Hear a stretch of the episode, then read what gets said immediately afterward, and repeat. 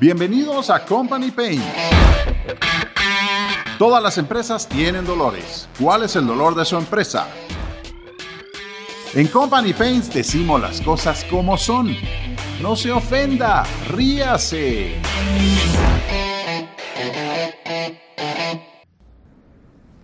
Hola amigos, ah, bienvenidos a Company Paints nuevamente. Cada vez que me toca un episodio de Company Paints, me corre por las venas. El día de hoy tenemos a un amigo súper emprendedor, Sebastián Berberat, fundador de Panito Bakery, amorosa pizzería Picnic Sandwiches, con expertise en tecnología, inversiones y principalmente en la industria alimenticia. Schönen guten Tag, der Herr. Wie geht's Ihnen? Bonjour, ma fête, ¿ça va? Esto me gustó. Wow, aquí estamos hablando Europe. Bueno, esos son los primeros pasos de Manny Webb. Escuchen la historia de Manny Webb, si no lo han escuchado. Hola Sebastián, ¿cómo estás? Qué gusto tenerte aquí en Company Paints. ¿Qué tal, Manny? Es un placer para mí estar aquí con ustedes. Qué alegre. Qué buena onda, qué buena onda. Sebastián, la verdad es que me es súper interesante tener un podcast con vos. Primero porque tenemos, tenemos feedback acerca tuyo eh, y esto nos lo comenta pues, alguien del equipo, Isabela Mira, nos dice, este chavo siempre le seguía el rastro en la universidad, un chavo pilísimas, un chavo que ha tenido muchos emprendimientos, alguien que le ha gustado emprender siempre, nunca quedarse quieto. Y esto realmente es lo que nos gusta en Company Paints. Una persona que esté allá afuera, que tenga la experiencia, que sepa lo que es emprender, que wow, es de la gran puta emprender. Ojalá que fuera tan fácil de decir, ay, esto ya llegó al éxito y qué fácil le fue todo y etcétera. No, o sea, emprender es duro. Pero tenés tres emprendimientos el día de hoy. Habrán algunos otros que tal vez nos querrás contar, pero tenés Panito Bakery, tenés Amorosa Pizzería y Picnic Sandwiches. Contanos un poquito acerca de estos. ¿Qué son? ¿Qué haces? Y después te voy a preguntar seguramente un poquito más acerca de vos como persona y el emprendedor que sos. Pues Manny, déjame contarte un poquito de qué se trata. Eh, realmente yo nunca me vi como emprendedor en la industria alimenticia. Y creo que es de las cosas más curiosas que la gente escucha al hablar de mí. Eh, mi mamá dice que era un no-brainer, que yo de chiquito iba a tener algo con comida sí o sí, porque agarraba las recetas de mi casa y me las llevaba de chef y hacía cosas y yo ni me acuerdo de esto. Yo te iba a eh, preguntar que si era porque comías mucho o si era porque eh, te gustaba cocinar. Así de flaco como te veo y de fit como te veo, no es porque comías demasiado, creo yo. Pues muchos creen que el pan engorda vos, pero creo que es un mito. Ah, bueno, ok, el que engorda es uno. Sí. pues te cuento que Panito Bakery fue fundado por mi primo y yo en el 2016. Eh, Nicolás Ara se llama. Él es egresado del ACAM, cocinero de profesión pero curiosamente su vida lo llevó por el pan y pues bueno, en un momento se nos presentó la oportunidad de ser proveedores de pan fresco para un restaurante que estaba abriendo. Me dijo que no tenía nada de idea de cómo comercializarlo, que si lo podía ayudar. Y yo le dije, bueno, vamos a la reunión. Y cuando escuché los paints... Ya a ver, ya a ver qué nos inventamos en la reunión. Ah, no, totalmente. Fake it till you make it. Ah, Entonces, come on. Eh, nos sentamos y, I'm loving it, I'm loving y, y planteamos esta panadería formal de producto fresco para industria de restaurantes escuché los pains del restaurantero y dije, Nico, estoy seguro que este problema lo tienen todos. Y ese día nació Panito Bakery el 23 de diciembre del 2016 haciendo pan en la parte de atrás de la casa de mi abuela, horneando en tres casas porque lo que nos pedían no nos cabía en un horno, haciendo cagadales de lado a lado y según este restaurante pues ya éramos una panadería formal y que ese día se compró todo. Menos mal que esa, ese restaurante no te dijo quiero ir a ver tus instalaciones. Ahí hubieras cagado, ¿no? Definitivamente hubiera sido un gran cadal y pasamos tres años sin poder dar visitas por ese problema. No teníamos las instalaciones correctas para poder traer visitas. Jóvenes, jóvenes, esto es lo que es emprender. Me fascina realmente porque muchos creen que para emprender eh, alguien te gira un cheque de 100 mil dólares y entonces lo montas todo a la perfección. Y la verdad es que la mayor parte, en absoluto la mayor parte, y se tiene registros de alrededor de más del 87% de emprendimientos que empiezan con tantísimo dinero y lo quieren hacer perfecto desde la primera vez, truenan. Y truenan muchas veces en el primer año. Panito Bakery, by the way, los mejores pretzel buns para hot dogs que he probado. Buenísimos, buenísimos, buenísimos. Te off cámaras de que eh, había probado estos, no sé, hace unos tal vez unos tres o cuatro meses atrás, pero increíbles, increíbles, increíbles. Mira, eh, bueno, y al día de hoy contanos, bueno, ¿y hoy dónde están y cómo están? Pues nos graduamos ambos de la universidad y era, bueno, tenemos que expandirnos. Eh, como primos había acceso a capital familiar, pero obviamente de lo que aprendí en emprendimiento en la UFM, uno trata de tocar esos fondos de últimos, busca de, sacar la plata de una forma mucho más económica. Eh, hubieron seis opciones de compra, seis personas diferentes a lo largo del 2019 se acercaron a ofrecernos la plata para expansión Después de analizar las seis propuestas dijimos, no vale la pena. ¿Pero te querían, te querían como que buy you out? O, no, de buy in. O sea, querían invertir en, en, el negocio y seguir adelante con el negocio. Querían poner la plata necesaria para llevarla a la siguiente fase. Ajá. Que era una y te plata. pedían un porcentaje muy alto seguramente. Más del 50%. exactamente. Eso es, eso es lo que pasa con todos los inversionistas alagartados de que ven a un chico o a unos chicos que tienen un buen proyecto y se les quieren tirar encima y quieren ser después los dueños. Curiosamente se tienen estadísticas también que cuando eso sucede y por ende se le quita la pasión a los, a los fundadores, a esos emprendedores, esos negocios se vienen también a pique. Lo peor que puedes hacer es quitarle la pasión a un emprendedor simplemente porque vino alguien con más plata y le puso la plata, pero ahora se las quiere llevar él, de que él quiere eh, calling the shots, ¿verdad? Lo cual muchas veces son una cagada porque no tienen ni idea de la industria y no han vivido desde un principio lo que, what it takes para llevar un negocio más arriba. Mira, qué bueno, te felicito que les hayas dicho yo no sé si les dijiste como fuck off a vos. Yo tal vez lo gracias, pero no gracias. Ok, ok. Esa es una forma elegante de decir. Es la forma más chapina que conozco. Exactamente. Eh, la verdad es que se acercaron ofreciendo mucha plata, pero cuando nos volteamos a ver a la familia y les dijimos mucha, justamente siguiendo sobre la línea que hablas, realmente quiero haber trabajado tres años de mi vida para darle el control a una persona que le sobra el billete y está haciendo un cheque en blanco realmente y no le importa cuánto está donando, aunque para mí sea el mundo entero. Entonces nos volteamos a familia, volteamos a ver si estaban dispuestos a hacer ellos la inversión. Eh, aceptaron. Eh, finales de 2019 empezamos en una búsqueda exhaustiva del lugar, pero ya teníamos una lista de requerimientos bien específica. No lo lográbamos encontrar y por cuestiones del azar, a una cuadra de donde estábamos en zona 10 se libera una bodega espectacular y la adaptamos 100% a hacer panadería y a una renta excepcional y logramos hacer la inversión nosotros solos. Para nuestros oyentes internacionales, estamos hablando de zona 10 de la ciudad de Guatemala, ¿no? Correcto. Ok, muy bien, muy bien. Bueno, eh, quiero, quiero seguir con tus distintos emprendimientos, que nos digas un poco acerca de cada uno y después quiero llegar a la parte de los pains que has tenido como emprendedor y lo que te ha llevado a llegar hasta el punto donde estás. Solo para terminar con Panito Bakery, ¿qué, pueden, ¿Qué pueden esperar nuestros oyentes y nuestros oyentes locales, en este caso de la ciudad de Guatemala, acerca de Panito Bakery? ¿Qué encuentran en Panito Bakery? Pues Manny, lo primero que deberían de encontrar es darse cuenta que este es un modelo muy por fuera de lo tradicional en la industria de panadería de Guatemala. Considero que Panito es un modelo de negocio 100% disruptivo a nivel mundial y también local, sobre todo local, porque somos una panadería 100% digital. No tenemos tienda, no nos encuentras en ningún centro comercial, solamente trabajamos a través de redes sociales, WhatsApp, Instagram, Facebook o teléfono. Hemos hackeado un poco el problema de la panadería tradicional al hacer que todo pedido, todo pan hecho está vendido. Fue bajo pedido. Cool. Entonces no hay merma. No hay merma y no tenés pan tieso al final del día que no sabes qué hacer con él. Y no me estoy metiendo en un océano rojo lleno de 17 competidores, todos peleando por la industria de tiendas, cuando hay una industria digital 100% libre, ¿verdad? Entonces empezamos con Panito Bakery, una empresa digital.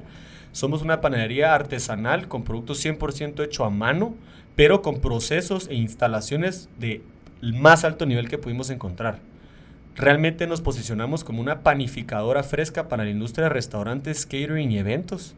Pero por COVID, que hablaremos en un rato de eso, abrimos la línea de distribución independiente a casas como una unidad nueva de negocios que está levantando muy bonito. Em, ampliando sobre eso, pues nace Amorosa y Picnic Sandwiches. Nacen en febrero de este año. Porque de alguna manera supongo que, que, que ya venías en la misma industria, ¿no? Entonces la pizza va por ahí y de igual manera, pues los picnic sandwiches, pues, pues ya tenés el pan, ya estás produciendo el pan y entonces era, era un negocio que derivaba del primero. Claro, era un no-brainer, era, era, vimos la cartera de clientes del restaurante de Panito, que entonces eran como 45, y ¿quiénes eran los que estaban vendiendo más? Pizzas y sándwiches. Mm.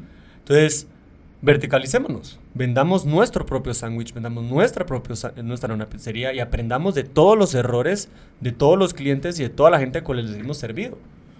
Entonces viene COVID, se muere la industria de restaurantes, nos vamos a cero en ventas. Oh. Cero. Oh. Tenemos que levantar la industria de casas en panito, pero eso va a tomar su tiempito. Bueno, ¿qué hacemos? Jalemos el proyecto de Picnic y Amorosa hasta enfrente, ejecutémoslos ya para empezar a generar un poco más de venta en la industria de delivery. Curioso, Picnic y Amorosa son 100% cloud kitchens o dark kitchens. Trabajamos solamente bajo delivery, no tenemos un punto físico y ambas marcas trabajan desde la misma cocina por una eficiencia de costos. Esa es la maravilla de los dark kitchens, que desde un mismo lugar puedes tener dos, tres, cuatro, hasta cinco proyectos. Es decir, eh, lo que va a regir es eh, la visual que vaya a tener tu público, es decir, en redes sociales obviamente, y esas fotografías de esos productos y de esa comida que estás vendiendo que lo pueden hacer tan apetecible, ¿no? Pero puedes tener pizzas, puedes tener hamburguesas, puedes tener tanta otra comida desde una misma cocina, haciéndolo profesionalmente. Y esa es una de las grandes lecciones que nos vino a dejar el, esta pandemia. Claro que Tanto que puedes hacer desde un mismo lugar. O sea, ¿quién dice que tenés que tener un lugar físico con mesas, con sillas y con un overhead de la gran puta? No, pues lo puedes hacer a una gran calidad, eh, pues con un dark kitchen, como estamos hablando, y satisfacer a un público que tiene la necesidad de eh, consumir productos, uno, de primera calidad, pero de una manera más cómoda, de una manera más privada, de una manera más, eh, más premium, de igual manera también, ¿no? 100%. Pero tienen sus retos, que el país no estaba listo, ¿verdad? O sea, la industria de deliveries de Guatemala, quiera que no, no había evolucionado y la gente que ofrecía servicio a delivery no había pulido el proceso o el producto para hacer delivery. Amorosa y Picnic nacen en cloud, nacen en delivery. Desde el empaque, el brand experience en redes sociales, la forma que interactúas en WhatsApp, todo fue diseñado de 0 a 100 para un servicio de delivery. Y se siente. Vos pedís de aquí donde estamos, en unos 20 minutos tenés tu pan acá y viene empacado a la perfección, sin ningún defecto de transporte y con un empaque hecho para comerse en él. Entonces, delivery. Y hecho, y hecho para ser transportado. Totalmente. El pan no, te va, no te va a llegar todo desmoronado, todo movido, todo chorreado, como pasa con cuantísimos otros que simplemente improvisan en vez de tener una planificación como debería ser para lo que estás vendiendo. Eh, me gusta lo que estás diciendo porque Primero que todo, mira, cuando, cuando estás planificando un negocio nuevo, tenés que tener claro qué es lo que querés lograr con ese negocio. Eh, y esto pues obviamente en base a los servicios o productos que vayas a vender. Pues estás vendiendo productos definitivamente, que son estos sándwiches o estas pizzas. Y de la forma en que fue concebido desde un principio, está llegando con esa, con esa claridad de concepto muchos allá afuera que no tienen claro el concepto y por querer hacer de todo no paran haciendo pues ni mierda.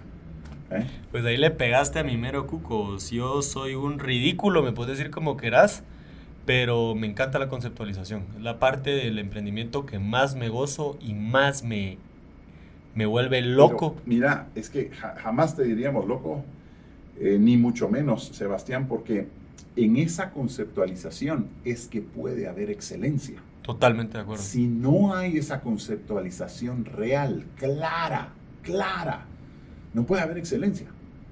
Es, es así. Eh, parás haciendo un mamarracho, ¿sí?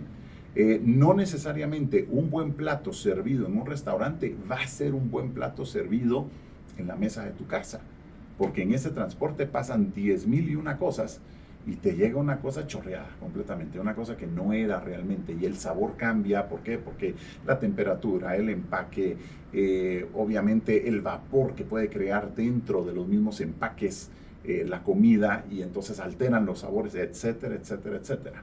Pero súper interesante, esta conceptualización, la conceptualización adecuada nos lleva a la excelencia.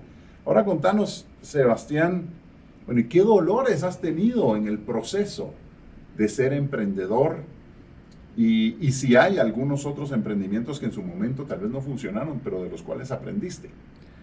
Uh, ahí se me va a tirar un mi. Uh, porque de esos día a día, vos, o sea, te, te, puedo mencionar desde ayer que se tapó el baño en la fábrica y me di cuenta que ni tenía destapabaños. Son cosas que uno no sabe, no sabe que necesita y no compré.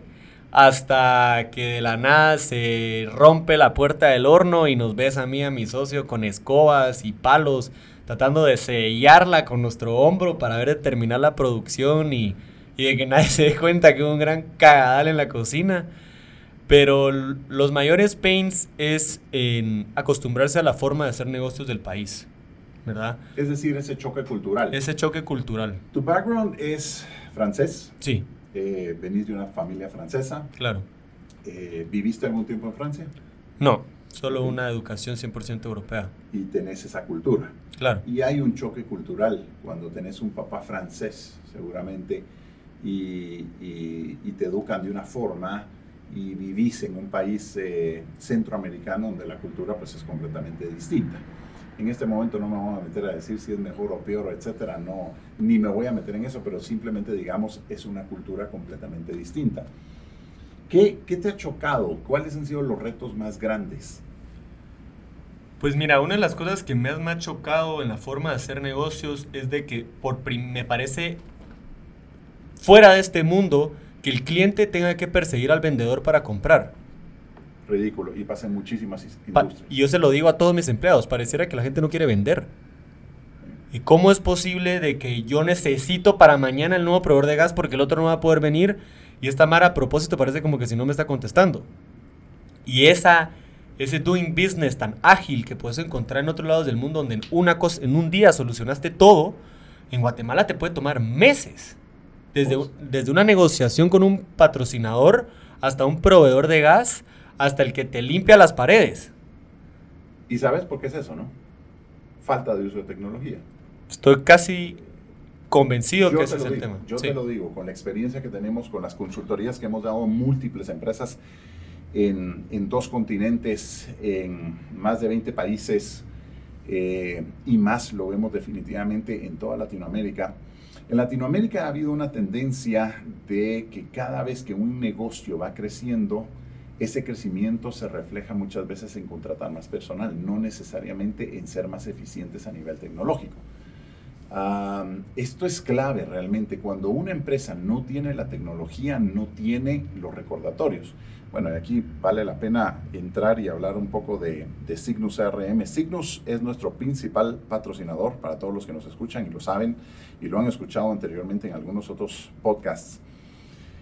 En el momento en que no tenés esa tecnología o la tecnología como un Signus CRM que te va a dar la pauta de cuál es el siguiente paso a seguir, cuál es la siguiente actividad con tus clientes, cuál es el siguiente seguimiento. Es más, vas a tener un calendario dinámico por medio del cual vas a ver exactamente los tiempos de tu gente y aún a través de módulos de geolocalización que todos vienen incorporados en el sistema, hasta llegar a, determinar cuánto tiempo cada uno de tus vendedores le dedica a cada cliente. Por supuesto, el caso tuyo es un caso de comidas y será un poco distinto, pero esto se ve tantísimo en la venta consultiva. En este caso, los que vos estás denominando como tus proveedores. Ese del gas que no te llamó en el día adecuado, ¿por qué? Porque se le olvidó o sea, llamaste a alguien y le dijeron a través de un WhatsApp o a través de saber ni que mire, llame a don Sebastián. Y ese tipo simplemente se le olvidó. O sea, no tiene un sistema y se recuerda en los dos, tres días. O no se recuerda, sino que simplemente vos volvés a llamar a la central, la central le vuelve a decir al vendedor del área y entonces, ay, sí, sí, sí, es que fíjese que lo llamé, pero es que no me contestó. Bullshit. No te llamaron, se les olvidó. Pero otra vez, es porque no tienen la tecnología necesaria. El día de hoy, estamos en pleno 2020, por Dios, a todos nuestros oyentes ahora, estamos en 2020. Si no te has dado cuenta que tu empresa, vos gerente, vos emprendedor, vos dueño de empresa, si no te has dado cuenta que no sos eficiente, porque crees que sos eficiente, claro, así como tu mejor amigo te va a decir que sos bien buena onda, pero va a haber alguien que va a pensar que sos un idiota, que sos un hijo puta, pues, ah, claro, eso sucede, ¿sí? Pero si estás pensando realmente Si estás pensando realmente que sos muy eficiente, debes de preguntarle a tus clientes qué tan eficiente sos. Y si no sos tan eficiente como crees, créeme, es porque no tenés la tecnología adecuada. Y yo lo tengo clarísimo, Manny. La verdad es de que Nicolás y yo somos muy tech savvy. Mi emprendimiento anterior fue programación y desarrollo web. Falló por mal selección de socios, que es uno de los pains más grandes de la mayoría de emprendedores en este país. Se asocian a amigos, se asocian a familiares, se asocian a inversionistas, pero nunca hacen el análisis pros y contras de una sociedad. ¿Qué está agregando a la meta del proyecto?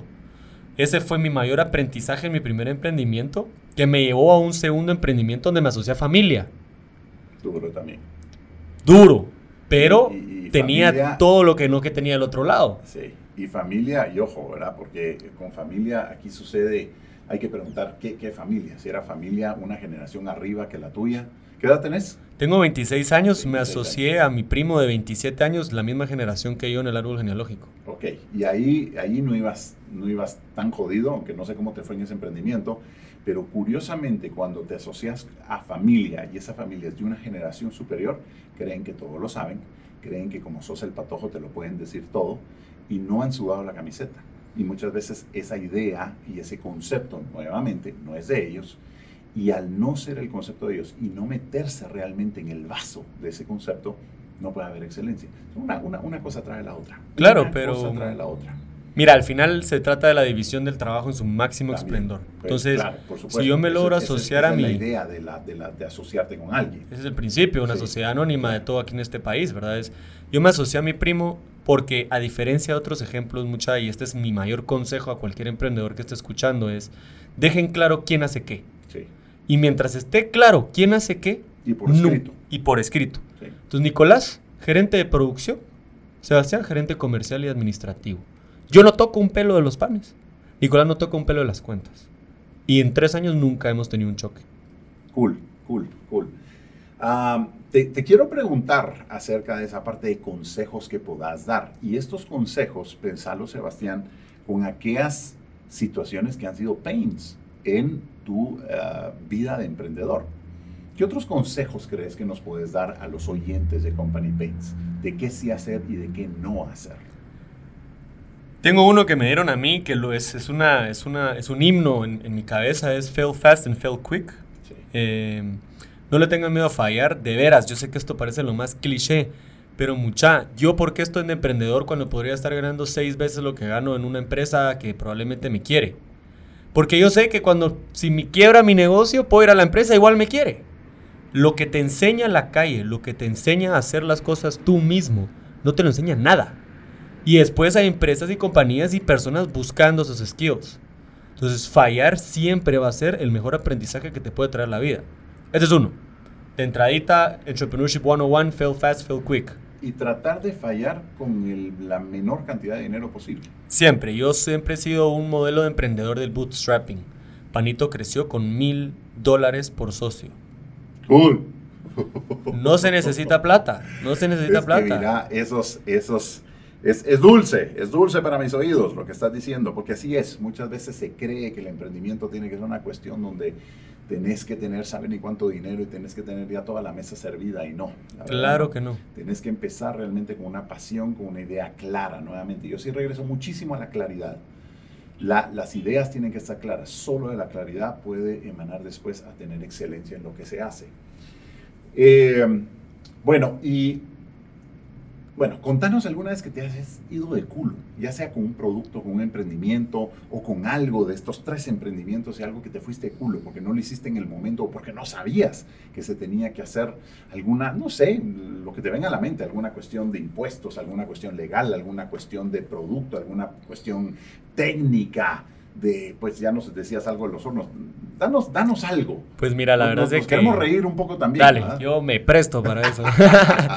eh, mira, la verdad es que me ha pasado de todo, pero lo más alegre es lo del día a día, ¿verdad? Eh, eh, por ejemplo, el otro día estábamos en la panadería y con estas lluvias que hicieron, te empiezan a meter una cantidad de goteras y nos damos cuenta que no habíamos ni siquiera hecho la, prueba de agua en todo el lugar, se nos está entrando el agua sobre 200 mil dólares de equipo y yo ni siquiera tengo el teléfono a quien llamar cuando, no, cuando uno tiene goteras, ¿me entendés? O sea, tuve que literal decir, mami, ¿A quién llamo si tengo una gotera? Entonces esas son cosas más del lado administrativo de una planta de producción. En el lado contable y legal ha sido una batalla, eh, permisos, expansiones de capital que no teníamos, X, ¿verdad? Mucho X. Una vez nos llegó una carta del X que estábamos morosos de como 55 mil quetzales. Plata que no tengo, vamos. Y yo, pero qué demonios, ¿de dónde me está cayendo esto? Llamaba a Nico, llamaba a todos. Y era un error del contador que no había presentado planilla en cero y me estaban cayendo a mí. Eh, después en el lado comercial, mil aprendizajes, uno de muy buena fe. Conseguí un cliente inmenso, me compró creo que fueron 850 unidades de pan para un evento. Se los mandé y me llama, yo estaba rezando de montar moto, de endurear con mi familia, un día de aquellos de que querés llorar de la felicidad. Y en cuestión de un minuto se me volvió un día triste. Me llama este cliente a decirme que el pan estaba espantoso que me lo tenía que regresar todo, de que quién putas me creía yo al llevarle el pan así de feo, ah, y que él tenía el evento en cuatro horas, entonces que nos pusiéramos las pilas, yo regresando de la antigua, vamos. ¿Y qué, ¿Y qué pasó? ¿Cuál fue el outcome? De, regreso a hacer pan a las 6 de la tarde. ¿Pero era real que el pan estaba malo? ¿o no, pero era capricho del cliente. Era capricho del cliente, pero ahí está la lección. Ahí está el, como te digo, del failure viene una lección clarísima. No había una ficha técnica firmada por el cliente con la descripción del producto. Si yo le hubiera hecho firmar, ¿esto es lo que querés? Sí, firma aquí, sí. El día siguiente me dice, no está bueno, pajas, aquí está. Nosotros lo entregamos así, hay tantos 850. No había ninguna medida de peso determinado, tamaño determinado. Y me quedé con 850 panes que fue a distribuir a, orfanatos de otros lugares, vamos. Bueno, pero mira, pero buen detalle lo que estás diciendo. O sea, no te quedaste cruzado, con los brazos cruzados en esto, hiciste algo proactivo y contribuiste con alguien más. Y eso, eso, eso, mira, eso paga, eso paga de vuelta. Eso paga de vuelta cuando querés hacer las cosas bien, inmediatamente salen esas cosas. Podemos discutir si es de la mente o del corazón. Sí. Pero salen esas cosas, decir, ok, tengo 800 panes que los voy a hacer, no los voy a tirar a la basura, vamos a hacer algo con esto. ¿sí? Claro. ¿Por qué? Porque un cliente caprichoso que, bueno, whatever. Quisiera agregar uno último, uno último antes, que es creo que el que más me gusta mencionar, es el manejo de personal. Porque eso es, durísimo. Es el más pisado. y eso no te lo puede enseñar una clase. Sí. no hay forma. El horno no te va a fallar. Eh, las recetas pues ya están hechas. Eh, tenés tus ingredientes, tenés, etcétera. La variable más difícil de ser emprendedor, de ser empresario, es saber administrar gente. Y talento. A un horno no lo administras. Lo que tenés que ver es que técnicamente funcione. Sí. Pero administrar a tu gente y transmitirles el hecho de que, bueno, de que tengan esa visión, de que estén contentos, de que vayan realmente con tu visión, porque si no van con tu visión, no va a haber excelencia nuevamente, ¿no? Correcto. Y en donde estás vos en estos emprendimientos es clave, pues de que esa excelencia y ese control de calidad siempre se mantenga. Y es algo que uno no hace. Nunca, nunca vayas a hacer lo que hacen muchos restaurantes y panaderías en Latinoamérica, que es que en determinado momento, por bajar costos o por ahorrar un poco de plata, vayas a sacrificar calidad. Nunca, nunca, nunca. Y yo sé que, así como te veo, por lo que hemos hablado, sé que nunca lo vas a hacer, pero vale la pena decirlo, tal vez no en el caso tuyo, Sebastián, pero hay muchos allá afuera que necesitan oírlo. Claro. Esta es la peor estupidez y la estupidez más grande. ¿Por qué? Porque nos han vendido aquella idea de que la gente compra precio. Bullshit. La gente hoy en día, en el año 2020, ya no compra precio. Experiencias. Si no, si no mira, mira la marca de zapatos tenis que todo el mundo tiene en su casa. O todo el mundo tiene Nike, o tienen Adidas, o tienen ASICS, o tienen alguno de esos. Marca. Marca. ¿Por qué? Pues también viene calidad con esa marca. ¿Por qué? Porque hay excelencia de igual manera con esas marcas. Sí. Eh, y sobre todo tomarse la molestia al inicio de handpick esa gente, no... Ah. No puede ser aleatorio, no puede ser recomendaciones personales. Ahí es la forma en la que te dan la entrevista, pero si el dueño no entrevista a los primeros key partners, que son los primeros empleados, van a tener problemas. Y, así me pasó a vos. Contraté a uno que me dijo que su esposa no tenía trabajo, que se venga.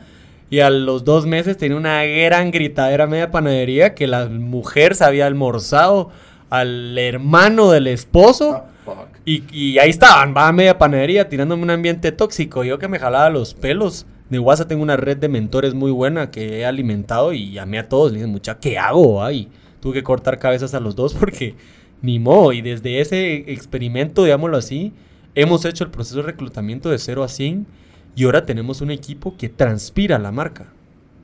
O sea, nuestro equipo son vendedores de nuestra marca en todo sentido y hemos hecho una comunidad de una empresa joven, administrada por jóvenes, queriendo hacer algo de jóvenes, pero no hay horas, no hay horas extra, no hay peros, no hay nada, todos estamos comprometidos con la visión de la empresa y se siente. Y cuando estás comprometido de esa forma, también tenés la capacidad de poder escoger esos horarios y determinar de qué forma vas a ser eficiente. Totalmente. La eficiencia es algo que debemos de determinar de qué forma queremos ser eficientes. Eh, me, nace, me nace hacer dos comentarios. Eh, el primero es que estamos asesorando una empresa bastante grande, esto es una industria, más de 500 empleados, y ellos tienen por política eh, contratar a personas no de la ciudad en donde están, esto es un país de Centroamérica, no de la ciudad, sino que de los pueblos aledaños. Eh, y curiosamente, la gente, porque vos sabés lo que pasa en toda Centroamérica y muchas veces en Latinoamérica, las mayores oportunidades de trabajo están en las ciudades grandes, en los pueblos aledaños hay muy pocas oportunidades, pero si a esa gente le das una oportunidad, esa gente te responde de una manera increíble. Así es que eso es uno de los comentarios que quería hacer en cuanto estabas hablando acerca del personal. Y por otro lado, eh, ahí en la familia tenemos un, un tío, un tío millonario medio lo todo, medio, bueno, él cree que lo sabe todo, por supuesto. Curioso, ¿no? Mientras más dinero tiene la gente, creen que saben más o que se creen más inteligentes. Y, you know what? Fuck you. ¿Verdad? Probablemente es el que menos dinero tiene. No es así, ¿verdad? Pero bueno. Eh, esto, esto debe de quedar claro. Esto debe quedar claro para todos los que nos escuchan porque el tener más dinero no significa o no es una ecuación que diga es igual a ser más inteligente. Puta, si no, olvídate, ¿verdad? No, no habrían buenos catedráticos en las universidades ni tantos PhDs que hay, que normalmente un PhD nunca llega a ganar tanto como sus conocimientos. Eh, no, no hay una equivalencia, digámoslo en eso. Pero a este tío sí le aprendí algo alguna vez y, el concepto es, debes de saber cuál es tu liga, en qué liga puedes jugar.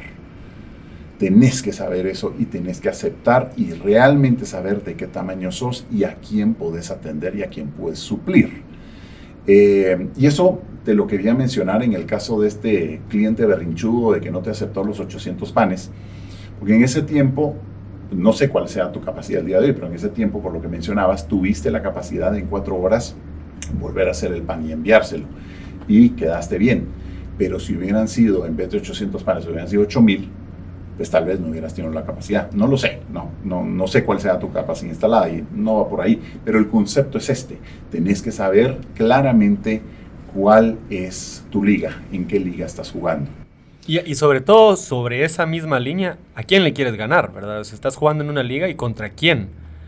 Nosotros, toda la Mara tiene una opinión sobre el Pamba, O sea, ¿y por qué no le vendes a, y por qué no le vendes a y qué Pero, hueva, ¿no? Y qué mira, que todo el mundo te diga. Si vos tenés bien definido tu modelo de negocios y entre el customer segment tenés claramente definido por qué él es tu cliente y por qué él no, es un mapa a seguir. Sí. Si vos todavía te estás haciendo preguntas si le puedo suplir a él o no, es que no entendés ni dónde estás parado.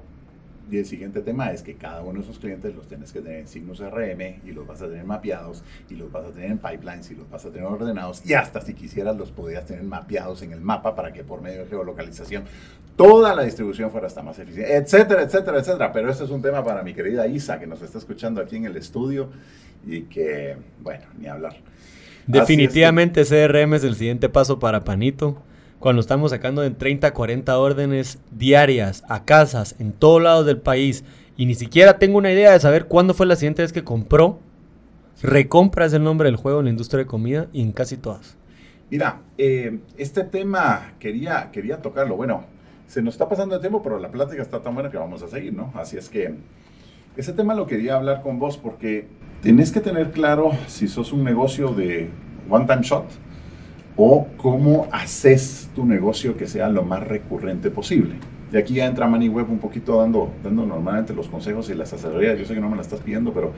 E inmiscuirme en tus asuntos. No me lo estás preguntando, pero ni, ni hablar. Es, es, mi naturaleza. Bienvenido. Tenés que llegar al punto de en que en cada uno de estos negocios podás tener clientela que sea lo más recurrente posible para que sea lo más, eh, pues lo más fácil para tu negocio y que, y que en determinado momento y puedas llegar hasta proyectar tus crecimientos de acuerdo a esa cartera recurrente que puedas tener.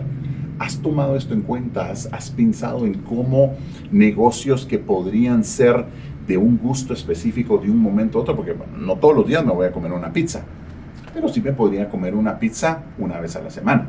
Y aquí te viene una idea loca. Eh, vos sabes que las pizzerías por ahí tienen sus dos por uno y esas estupideces que pues no, no sé, a cierta gente le gustará, pero yo siento que se sacrifica calidad y se sacrifican muchas cuestiones de estos. Pero imagínate que tuvieras una lista de 100 familias específicas, por supuesto en tu signo CRM, y que a estas les dijeras qué día de la noche quiere que sea su día de pizza. Y ese día de pizza va a tener un beneficio X adicional.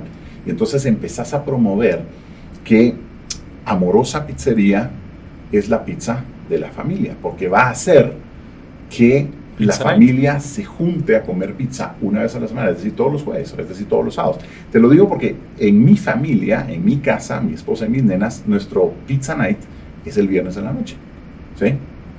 Y entonces, eh, eh, ya no es una cuestión de que te estoy vendiendo una pizza y va a ser muy buena y el concepto y la excelencia y el empaque y todo, sino que llegar a la parte de, cautivar a tus clientes a través de la historia y a través de lo que haces.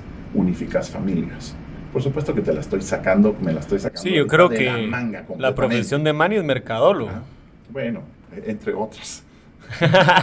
pues Manny, sí lo hemos pensado, pero ese es un pain del emprendedor. Cuando estás empezando hay tantas cosas que hacer al mismo tiempo. Y tienes que escoger tus batallas. Tienes que pelear tus batallas. Al principio querés break even, querés estabilizar tu estructura de costos, querés ver cómo está la venta, qué, qué mercado está funcionando. Pero para darte una idea, Amorosa tiene una, una, una, campaña bien bonita que un porcentaje de las ventas semanales de pizzas donadas a gente en la calle. Cool, me gusta. Entonces, Amorosa es una pizzería por Guate. Queremos ser una pizzería que es identificable para el guatemalteco, no que cuando venga alguien de extranjero le dicen cuál es la pizza acá y digan Papa Jones. No, fuck you. Exactamente. ¿Qué decís vos de tío con la pizzería de Guate? No. Todos van a decir una diferente. Sí. Entonces, ese es el esfuerzo en conceptualización que se ha hecho, que va a estar apoyado en un esfuerzo de marketing muy, muy fuerte y muy personalizado. Pero al final, como te digo, en un pain de qué voy a hacer hoy o mañana, si comprar el nuevo regulador de gas para saber cuánto gas está consumiendo el horno o eh, un CRM, ¿me entendés? Como que esa es la balanza que los, del día a día del emprendedor, ¿qué, le voy a poner primero y qué no? Todo es, importante. Tienes que escoger tus batallas. Yo lo que te puedo decir de esto, y entrando en estos temas de, de asesoría y consultoría, sin sacrificar calidad ni excelencia, pensá primero en todas aquellas cosas que te van a multiplicar ventas y no no es tu momento necesariamente para ahorrar en absolutamente todo. No, claro.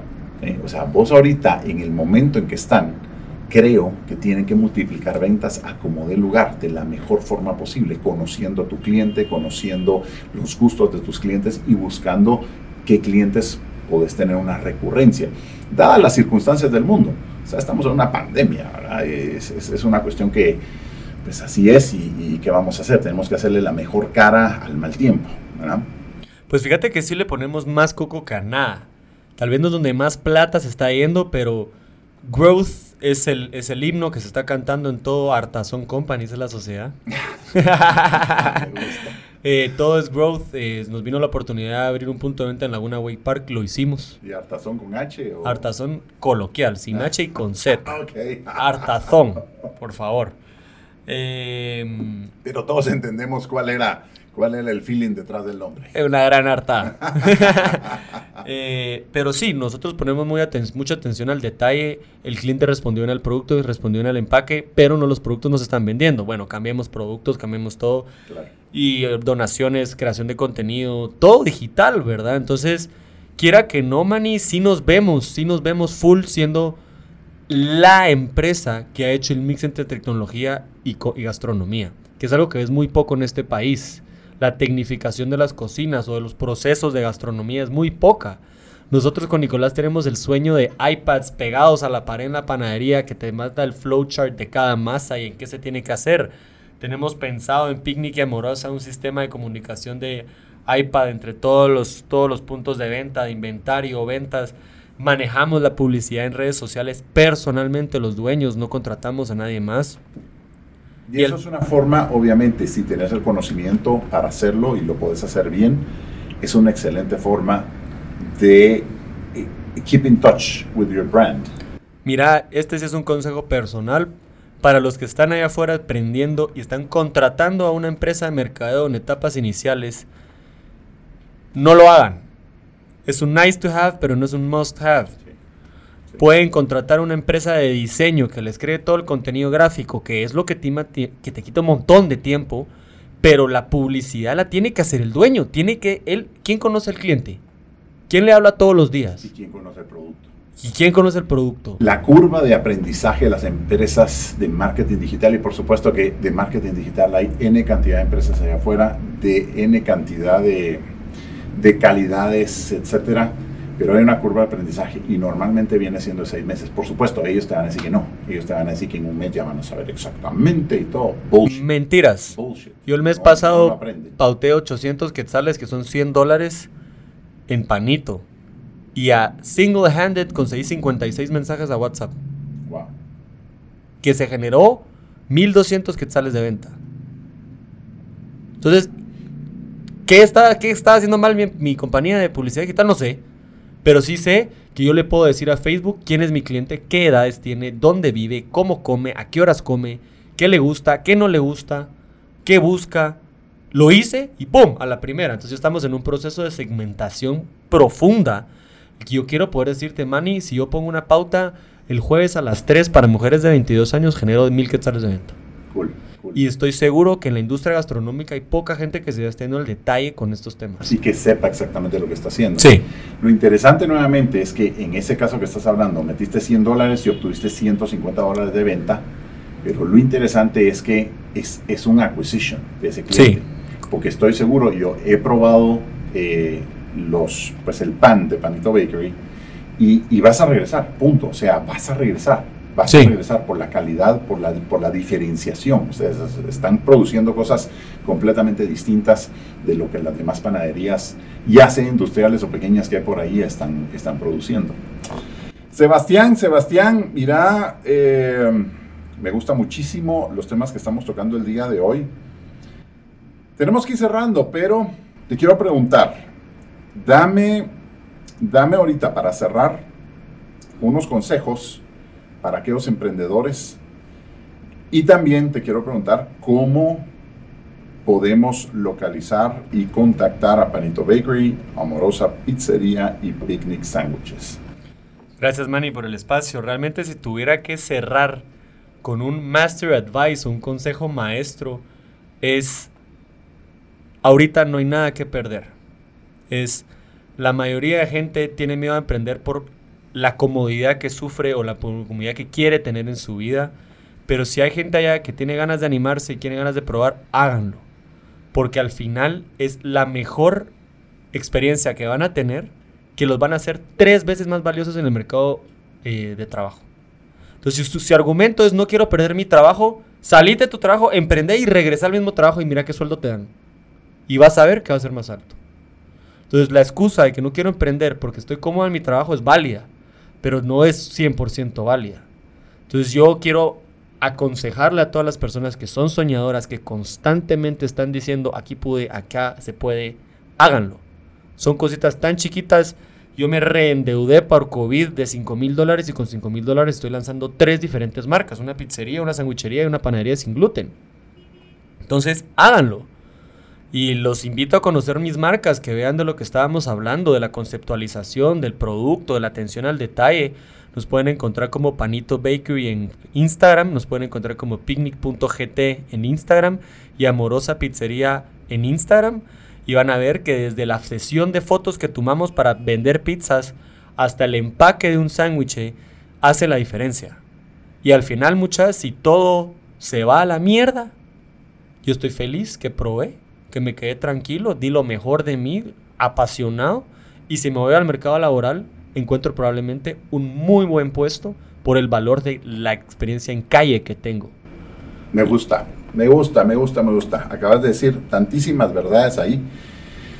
Eh, cuando te escuchaba hablar, quería como que interrumpir y decir esto y decir lo otro y decir aquí y decir allá, como quien dice aportar, pero no, te dejé que platicaras y que te soltaras en todo esto. Eh, si puedo agregar algo, es para todos aquellos que estén en el punto en su vida donde pueden hacer un emprendimiento, porque hay que entender lo que no, no en cualquier momento de tu vida es el momento para hacer un emprendimiento. Eh, Ahí difiero con algunos de tantos coaches que hay allá afuera en internet, en YouTube y en tantos canales eh, digitales diciéndole a todo el mundo que todo el mundo puede ser emprendedor en este momento, ¿no? En este momento no necesariamente todos pueden ser emprendedores, pero para aquellas personas que en este momento están en ese punto donde tienen la idea, donde tienen la pasión, donde pueden hacerse emprendedores, y no voy a decir tienen el dinero, porque eso ya vimos que no es una limitante realmente, o sea, esto se consigue, se puede hacer. Eh, es importante que, que, den ese paso, sí, pero eh, teniendo esa visión clara y esa seguridad en sí mismos de que si no funcionara, van a ser muchísimo mejores profesionales por todo aquello que aprendieron. Aprendemos tantísimo más del fracaso que del éxito. Del éxito simplemente muchas veces sirve para que a la gente se le llene la cabeza de ego y después ya no sirvan para nada y se conviertan en una caca de personas. Ese fracaso en determinado momento y ese fracaso a veces rápido y con poco dinero te va a hacer aprender tantas cosas para no volver a fracasar. Así es que, Sebastián, qué gusto de haberte tenido acá. Platicaremos en otra oportunidad. Me parece, Manny. Mucho que compartir y nos gustan este modelo y ejemplo de emprendedores eh, que están allá afuera, que lo están haciendo y que están sudando la camiseta y que saben que lo están haciendo por un futuro mejor, pero que hay una visión clara de lo que se quiere hacer. Me gustó mucho cuando dijiste la pizzería de Guatemala eh, amorosa. Así es que para todos allá afuera, eh, esta semana pidan una pizza distinta y pidan una pizza en amorosa. Qué gusto haberte tenido por acá, Sebastián. no, gracias a ustedes por el espacio. Un placer y a cualquiera que me quiera contactar estoy para servirles. Bueno amigos, hoy sí aprendimos o no. Aprendimos, pero por montón. Qué gusto escuchar a personas así, emprendedores jóvenes que saben lo que están haciendo y tienen la gana y la fuerza y la seguridad personal de seguir adelante. ¿Cuántos hay afuera que por simplemente no tener esa seguridad personal y pensar, y si fracaso, ¿qué me dirían mis amigos? ¿Qué me dirían mis familiares? Etcétera, no se atreven a dar ese paso. Hoy aprendimos muchísimo. Así es que nuevamente, gracias Sebastián. Y a todos los que nos escuchan, escríbanos en redes sociales, sugiérannos temas los temas, porque esto no se acaba, solo está empezando. ¡Ánimo!